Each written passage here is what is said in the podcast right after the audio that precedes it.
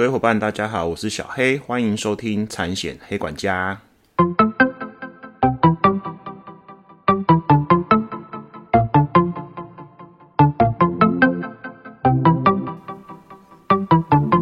产险黑管家可以透过所有通路商家收听，不管你是 iOS 系统或是 Android 系统的手机，请搜寻产险黑管家。另外，小黑有 FB 哦，嗯，FB 搜寻产险黑管家，虽然不是很定期的在更新呐。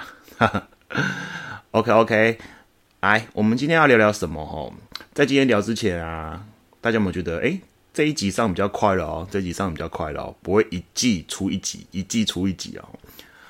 一方面是因为最近有个新闻事件，我想说跟大家分享；二方面，哎，真的有人敲完哦，真的有人敲完了。我想说，哎，都没有什么什么人敲完，那其实就是我就按照我的 tempo 来来上架。我如果很忙，我就就想要跟大家聊聊的时候，我可能就要缓一下。我如果没有很忙的话，那想到什么就跟大家讲，跟大家分享，就以我的过往的经验跟大家分享。那因为最近有个比较蛮新的新闻嘛，就是特斯拉天坑事件嘛，我想说，哎，趁这个新闻事件，因为有不少人问我，然后然后我的粉砖有人问，那重点是新闻报道有些我觉得不太对，所以我想说也趁今天跟大家分享一下。那我还是谢谢那个有个黑粉佳宇佳宇小姐哈，因为是一个很漂亮的小姑娘，小姑娘。那她就有私讯我，跟我敲完说她每集都有听，然后每一集有学到很很多东西哈。那小 S 认为说很谢谢有一些忠实的黑粉哈，每一集都有听，那希望每都能帮助到你们呐。尤其小黑在讲产险的东西，其实除了条款上，我还会讲一些实物上的东西。那这个在对于你们开拓业务上会有很大的帮助，因为你如果当然只有讲一些。条款上的面字眼的东西，其实一般的消费大众其实不太会懂。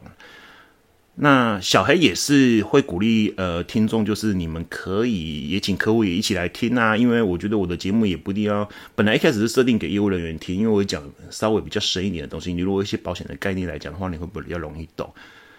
可是我近期发现，其实蛮多的产险的实物，其实一般社会大众也很容易自己就碰到嘛。那就像我上一集讲的，其实现在网络上或新闻会有一些报道，我觉得是真的是很错误百出。我觉得这个区块就变成是说，如果一般的消费大众一些比较浅显易懂的产险概念，哦，比如说车祸的部分啊，或者是火灾的部分，他可以知道一些呃东西是跟保险有相关的话，我觉得也不错。所以各位业务人员，你们也可以可以请你们客户也可以追踪我的频道。对，因为我有一些目前的同事，他有请他妈妈来听这个频道啊，就很谢谢哦。那其实其实我还是会尽量分享给大家啊。对，那另外我要谢谢一位以前我通路的好长官永谦，永谦哈，永谦。那也谢谢他有给我做一个反馈，就是说，哎，我最近前面几集，又是上一集，好像是声音会忽大忽小嘛。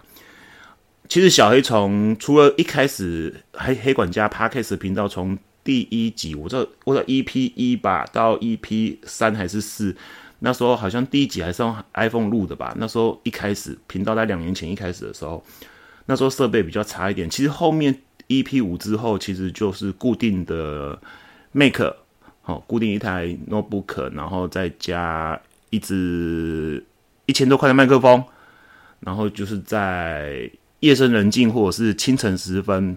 哦，黑嫂跟黑公主还没起床的时候，自己在客厅把所有的声音都关掉来录的哦。所以其实设备上没有改变，那声音会忽大忽小，我会再试试啊。那也麻烦永谦帮我确认一下，说哎，今天上架这一集有没有这样子的情形？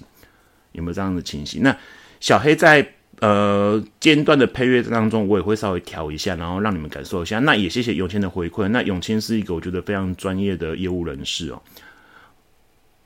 呃，也是都持续成长跟学习，而且他现在跟那个团队，我也很敬佩啊，我也很敬佩。所以，呃，业绩就是要多一些这些人哦，充实自己的专业，而不是就是我个人觉得，当然这也没有对错啦，对啊，因为我一直觉得保险业应该有更多的专业人士来把这一个行业或是这个产业越做越好。在国外就不是像我们在国内这样子的状况哦，一个好的业务人员，他并不一定要。一直强迫你卖一些商品。哦，当然授权那块我不懂啦，我不懂啦，只是我自己的个人感受啊。可是他至少要给你一些对的风险转嫁的方式嘛。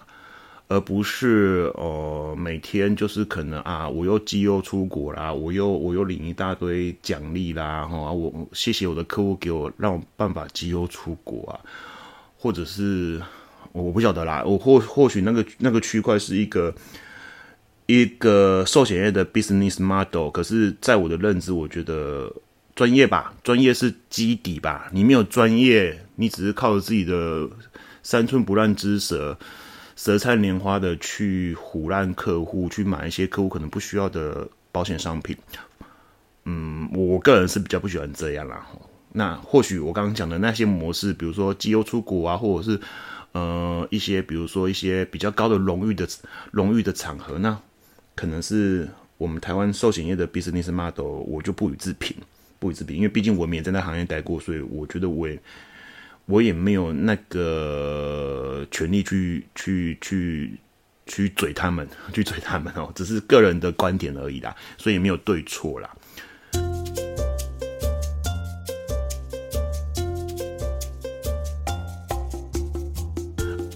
OK，那我们就开始进入今天的议题哦。今天议题就是我刚刚前面有讲的嘛，特斯拉的天坑事件嘛。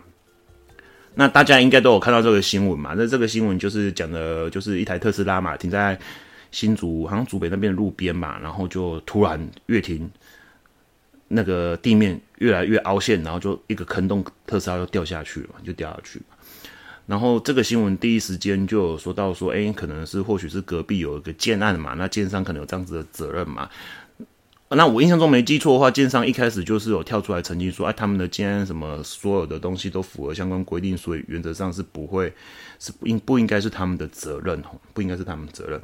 那后续的新闻又跑出来，就是说，哎，可能因为这台车毕竟是租赁公司了的一一开始车主是租赁公司嘛，因为他可能采资本租赁的方式，呃，可能因为节税的目的啦，这块我们其实就不探究。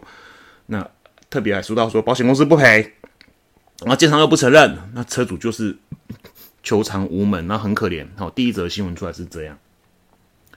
那其实这个新闻出来之后，其实就有人私讯我小黑说：“哎，这个情况乙是为什么不赔？因为这台车就目前新闻上报道了解，他是买乙是嘛。特应该是这么这么讲啊？目前市场上就小孩所知哦，特斯拉原则上保险公司会承接，尽量都是以市为主，因为。以市比较能收足齐全的保，以保保险公司保险经营的立场来讲，它比较能收集一些足额的保费。那二方面就是说，诶，特斯拉整体来讲的话，其实它的损率也不是很好。特斯拉的损率不好，不代表不是代表这台车的损失频率高，而是它的损失幅度高。所以损失幅度高是指说，它的维修的板件零件其实都还蛮不便宜的，都还蛮不便宜的。所以会造成这样子，然后呃，特斯拉整体可能在业绩损失幅度比较高，损失率比较不好，所以保险公司它比较用大的承保范围去收足保费，去补充它的母数，所以大部分保险公司还都还是以事为主，以事为主。OK，好，那就有人问说，哎，这为什么以事不赔？这为什么以事不赔？然后建商又不承认，不承认是他们的他们问题，因为毕竟他们隔一条街嘛，隔一条街，那条街那隔壁。隔一条街才是建商嘛，对，那车子停到对接的停车格上面嘛，那这个区块其实就让小黑回想一些以前处理过的一些理赔案例，一些理赔案例。那这个我们等下可以来跟大家分享一下。我我我先跟大家稍微复习一下乙式车体险的条款哦。一个车险事故出来，又是车体险事故出来，呃，新闻会报道保险公司说不赔，那不赔有它的依据嘛？那你要怎么去判定一个事故它到底赔或不赔？那其实就很简单嘛。如果它到底赔或不赔，其实就会列列入一个一个情形。那个什么样的情形？就是第一个，它是不是在承保范围内？第二个，它有没有落到不保事项嘛？对不对？你就走，哎，它是不是承保范围？哈，是不是是或否嘛？它如果是承保范围，那它到底有没有落入不保事项？那以色列条款其实，如果大家有看的话，很简单，它就是一个。所谓列举式的条款嘛，那它列举了哪些东西？它列举哪些东西？哦，如果呃你们有稍微知道一些情形的话，以示以示条款，以示条款列举是哪些东西？碰撞倾覆，对不对？碰撞倾覆，火灾，对不对？闪电、雷击、爆炸、抛掷物或坠落物。碰撞、倾覆、火灾、闪电、雷击、爆炸、抛掷物、坠物，这是他列举的条款。也就是说，乙是在这些范围里面，它是会赔付的。哦。那一般来讲，我们在跟客户或同事这样解释，其实就是单一事故。单一事故，比如说撞到东西，撞到电线杆，撞到墙壁，哦，撞到柱柱柱子，哦，哦，撞到撞到人，撞到撞到脚踏车，哦，哦，撞到哦，就是反正你只要撞到物体的，哈。它原则上是以的承保范围跟范畴，所以就有人在讲，那这个事故它到底算不算倾覆啊？它算不算倾覆？就小黑以前处理乙式车体险的理赔来讲的话，原则上它本来就符合倾覆的定义，倾覆的定义。在没多久，在网络上的文章又跑出来说，哎，它倾覆应该是属于在行驶当中的倾覆哦。我是不晓得 这个文章的作者的依据是怎么了，因为就小黑以前念车险的条款，或者是请教车险，当时候当理赔请教车险的前辈的时候，其实并没有去定义说，哎，倾覆就是行驶当中的倾覆才算。那什么叫做行驶当中的倾覆？翻车吗？翻车本来就会有所谓的倾覆的情形跟碰撞。那停停驶中会不会倾覆？那就有人讲说，那如果是倾覆的算的话，那它也会落入不保事项第一。必不保事项的第九款里面有提提到，乙式设计前有一个很特殊的不保事项条款，它叫什么？小孩大概让大家知道，它是停放中遭不明车辆或物体碰撞、刮损或其他不明原因之毁损面失。也就是说，你买乙式的车体险，你停在路边，如果被不明的车辆或物体碰撞到。或者是刮损或其他不明原因所致之毁损面失，乙式是不会赔的哦。所以有人就拿这条说，哎，就算它符合倾覆，可是呢，因为它是停放中，因为它是停在路边嘛，那遭到不明车辆跟物体碰撞，它是所谓的不明原因所所致之毁损面失，所以就算它符合倾覆，它也不符合，它也是会落入到不保事项里面。那我看到这个，看到这样子的文章，我更觉得好好笑哦。我个人觉得很好笑，呃，在我的认知来讲，哈，停放中、停放中遭不明车辆或物体碰撞、刮损或其他不明原因所致的损失，这个乙是车体的不保事项，它当初会写出来的原因原意是什么？原因是因为我刚刚讲的嘛，乙是原则上，它如果有一个明确的碰撞点，它等于自撞，它会赔嘛。你撞到什么东西，我撞哪里，我赔哪里嘛。实物上就是这样。那为什么会有这个不保事项？它会避免一些道德危机。那所谓道德危机是什么样的道德危机？就是道德危险啊。那什么样的道德危险？就譬如说，呃，你可能明明是自己 A 到的，可是你却报出险的时候去跟保险公司说你是被人家 A 到的，这样大家听懂意思吗？啊，这个会影响到什么？这个会影响到什么？来年的肇事加倍嘛？责任到底在在不在车主身上？你自己撞到了，你可以说我被人家 A 到嘛？所以这这条不保事项，其实它的原因真的是这样哦。再者，这台特斯拉停在路边，因为路面有坑洞掉下去，诶，一般人会认为这是不明原因所致之损失吗？什么叫不明原因？在条款上面的后半段有写，上述所称不明，是指被保险人无法提供什么被保险汽车毁损之对照或车牌资料，也就是说。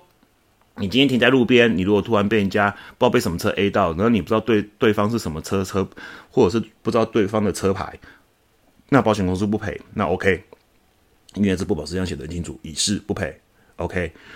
那如果说你很明确的知道说，哎，对方的车牌或者是这个事故造成的原因是谁，应该要跟哪一个对照去做代位求偿，应该提供给保险公司哪个对照去做代位求偿，那这个。就不会称这第九款所谓不明啊。这个事故有眼睛的人看新闻报道，人知道他一定有一个可以做追偿的侵权人的对象嘛，对不对？有谁？哦，有可能是建商嘛？那有可能是什么？有可能是养护道路的单位嘛？各县市政府的可能公务局吧？公务局啊，我记得国家赔偿法里面有稍微写到关有关于道路的嘛？哦，各县市政府的公务局嘛？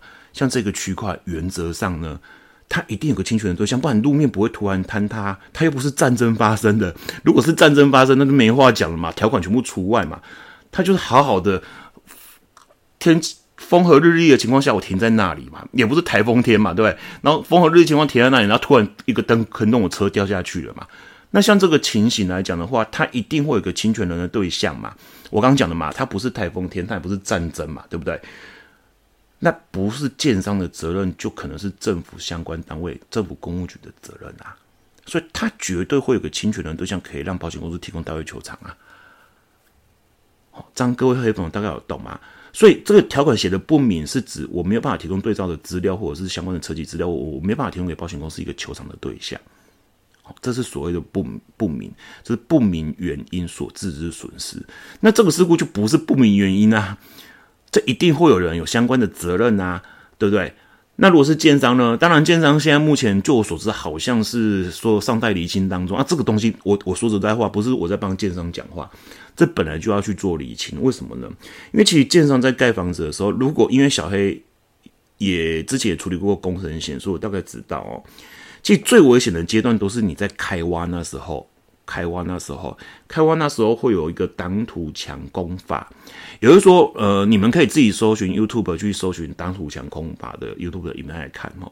我们一般在盖房子的时候啊，我们如果盖一般十五层楼 R C 构造的房子，我会往下开挖，可能地下室在两三层楼是停车场嘛，对不对？会有这样子的情形。那你在开挖的时候，挖挖地基的时候，会有个会会。会大概它程序会怎么样？你在还没挖地基的时候，你先要去钻钻地嘛。所以有时候你们在一些停车场会看到，哎，突然有个怎么有个机器在钻，往一直往地下钻，那代表他在做地质钻探。做地质钻探出来会有个地质钻探报告，告诉你这块地下面的岩石层大概是怎么样，它每个 layer 是什么样的岩石层，然后到哪个岩石层以下可能就会有地下水。OK，好，那在挖开挖时候去打地基的时候，其实最怕就是什么？我打地基跟开挖的时候，我左边不是我工地范围的地下水流到我这边来，左边不是我这边的地下水流到我这边来，会导致什么问题？就是另外一侧可能不是我工地范围的那一侧的呃地表，就地面，它可能因为下面没有地下水，没有承受的压力，它就整个坍陷了。所以为什么呢？保险公司在做工程险的时候，其实林屋龟裂倒塌就是这个情形嘛，因为是林屋倒塌嘛，就是你在挖这边的地的时候，你有可能会把这边地下水抽干，可是可能因为水嘛，地下水它是一体嘛，那可能呃在你周围的地下水会怎么样？会流过来这里，周围的地下水会流过来这里，变成地下水位下降的话，其他旁边的路面可能就会地层下陷。就是因为这个原因。那如果因为这个原因的话，原则上呢，呃，如果真的是因为建商这个原因，当然这些整件事情都还在厘清当中，而且我认为这厘清厘清整个过程可能就是会比较冗长啊。所以想想看到这台车如果没有乙式的车底险，哈，呃，你要去跟对方求偿这个东西，真的要去做很多的举证的责任，就会很累了，尤其是在工程类的部分。如果他一一切都符合建筑法规。那你就要去证明他在哪边有过失嘛，或者这个问题。那如果他真的有过失的话，哎，大家也知道嘛，其实工程险第三人的财务那边会有办法去来做启动嘛，工程险第三人财务来有办法启动。哦，所以大概是这样子的架构跟范围。那那小黑今天主要跟大家讲，就是说一些新闻事件的解读，你们大概可能要稍微看一下，然后跟呃你们的承险窗口，或者是你要回去看一下条款嘛。去做求证，如果真的看不懂或者是怎么样的情形，还可以私讯小黑，小黑可以跟你来研究一下。小黑还在学习嘛？可这件事情，就我的认知，只是因为它是特斯拉，只是因为它是在一般的路面的停车格，然后地层下陷，然后它倾覆了，然后就会网络就会出来一大堆人去做条款做过度的解读，然后认为它可能是没办法赔。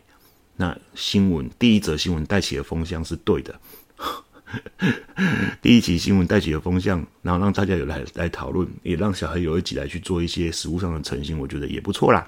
哦，不过我这边还是要认为啦，你们就想象一个议题好了，这是因为它是特斯拉，它在一般的路面哦，我们大概每多久，我们就会看到有车子在机械式停车格。或机械式停车位，不管是因为操作不当也好，不管是机械故障也好，车子翻覆的，那这个东西保险公司疑似赔不赔？大家听懂我意思吗？这种案子比特斯拉停在路边地面下线频率还要高很多吧？哦，小黑就赔过好几件的啦。所以这这也是算亲付的一种嘛，所以不能去把亲付去做过差解释说他一定要在行驶当中啦。而且通常来讲，行驶当中所致的保险事故，通常也不是只有亲付而已嘛，它一定会碰撞到物体嘛。这样 OK 吗？好不好？那今天就分享到这了哦。那呃，好了，我会尽量再上的频率再快一点了。不过小黑最近又要去上一些课哦。我会尽量尽量，如果有一些新闻事件或者是你想问的议题，其实都可以私讯小黑的粉丝团，好不好？那就祝各位事事顺利、平安、健康、快乐了。我们下集见，拜拜。